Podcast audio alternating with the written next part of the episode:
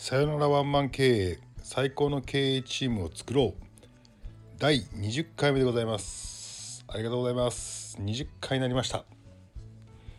えー、っと今日のテーマはですね第17回目にね放送しました。なぜあいつの話は伝わらないのかというところで話してたんですね、えー、後半戦の方で話したえーと、人に物事を伝える喋り方もしくはま営業においても提案の仕方において僕実はフレームワークを持っていますよというふうな話をしたらですね是非そのフレームワークを教えてくれと言われたのでここで披露しようと思ってます。でねこれね言葉ではちょっと難しいと思うので、えー、っと今ねざっと,、えー、っとお絵描きをしたのでこれを画像として貼り付けたいなと思うのでその画像を見ながらちょっと聞いてほしいんですけども、えー、とまずね人にね話を、えー、話をして分かってもらう理解してもらう、まあ、営業の現場だったら買ってもらうって言った時に、えー、とまず喋る内容ってありますね。あとは営業だったら提案する内容。喋る内容だったり提案する内容がそりゃ的を得ていないと相手って動きませんよねと。なので1にも2にも喋る内容提案する内容がその人にとって素晴らしくないとなるほどって腑に落ちないと人っていうのは動かないんですよ。ここは理解しますね。だけどさっきあの17回も言った一方的に喋ったところで千差万別の人に対して一元的に刺さる時代ではなくなってきたのでみんなさまざまな価値観を持っている。その多様性な世界になってきたので一方的にこっちがいいと思って喋ったところでね伝わらないんです相手に。相手分かんないですよ。だったらどうするべきかというと提案をする前にしっかりとその人に質問をしてその人が本当に求めているもの本当のニーズとか価値観とかその人が自分の話を受け入れるために必要な条件っていうものを確認する必要があるんですね。これね多分ね営業に例えた方がすごい分かりやすくてえーと、自分が提案したい売りたい商品サービス、えー、があるとしましょう。で提案したいんだけど相手のことを知らないと提案できないでしょと。だから提案する前にはしっかりと質問するべきなんですよね相手に。じゃあどういうことを質問するかっていうとまずはその商品サービスを提案するにあたって絶対必要ないつですか？とかどれぐらいですか？とかなんでそれが必要なのですか？とかいつまでに入れたいんですか？とかっていう商品サービスを提案する上で絶対必要不可欠なスペックの情報っていうのは確かに聞かなきゃいけないんですね。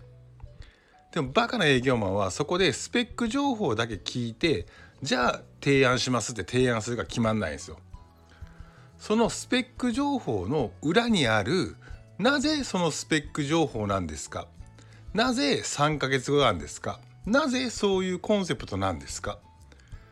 えそういうコンセプトに至った理由は何なんですか？じゃあそのコンセプトはこれじゃダメなんですか？なぜダメなんですか？っていうところでどんどんどんどんまずはスペック情報が必要最低限必要なんだけどなぜそういったものになったのかという質問をね繰り返していって本当のニーズその人が言語化できてなかった本当のニーズっていうものをそこで探り出す必要があるし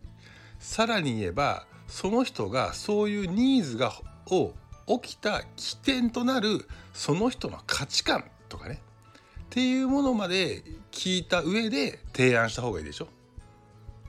さらに言えばじゃあそれを提案をした時に受け入れるためのあなたの条件は何なんですか？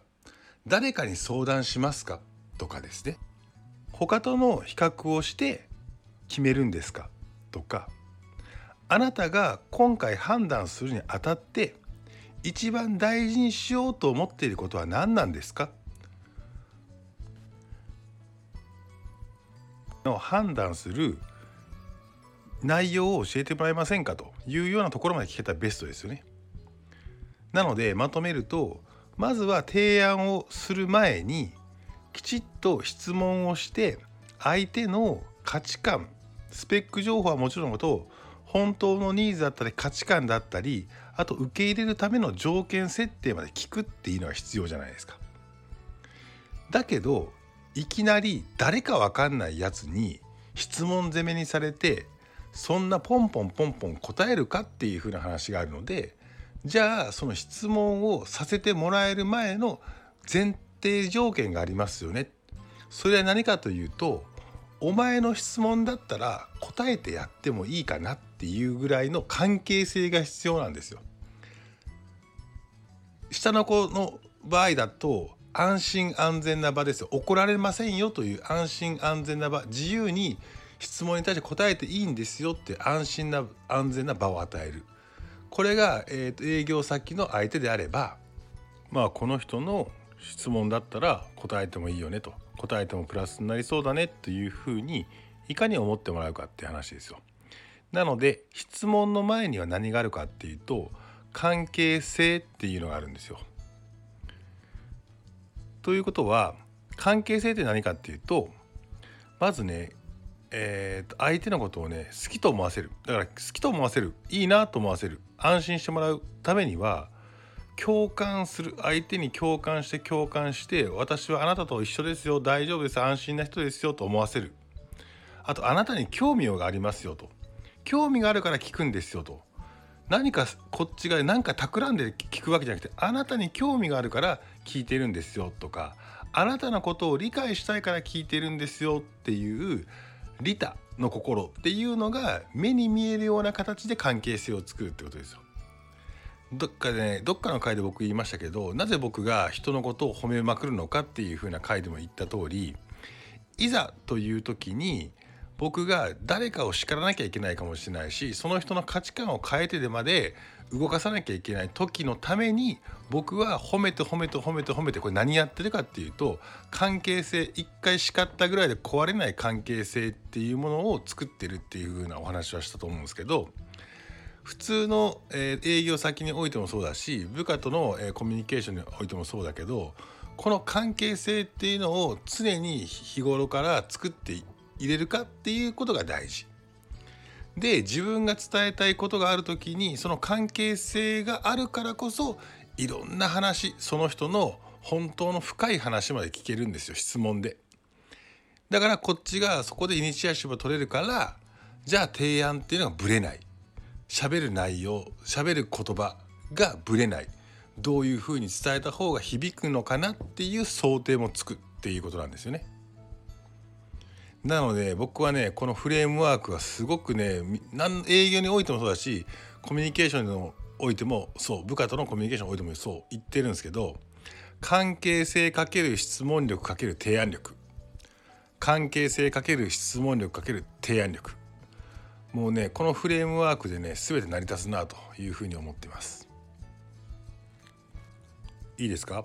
最終的には喋る内容で決まります。喋る内容っていうのは内容にしてもなぜなのかっていう目的。なぜ、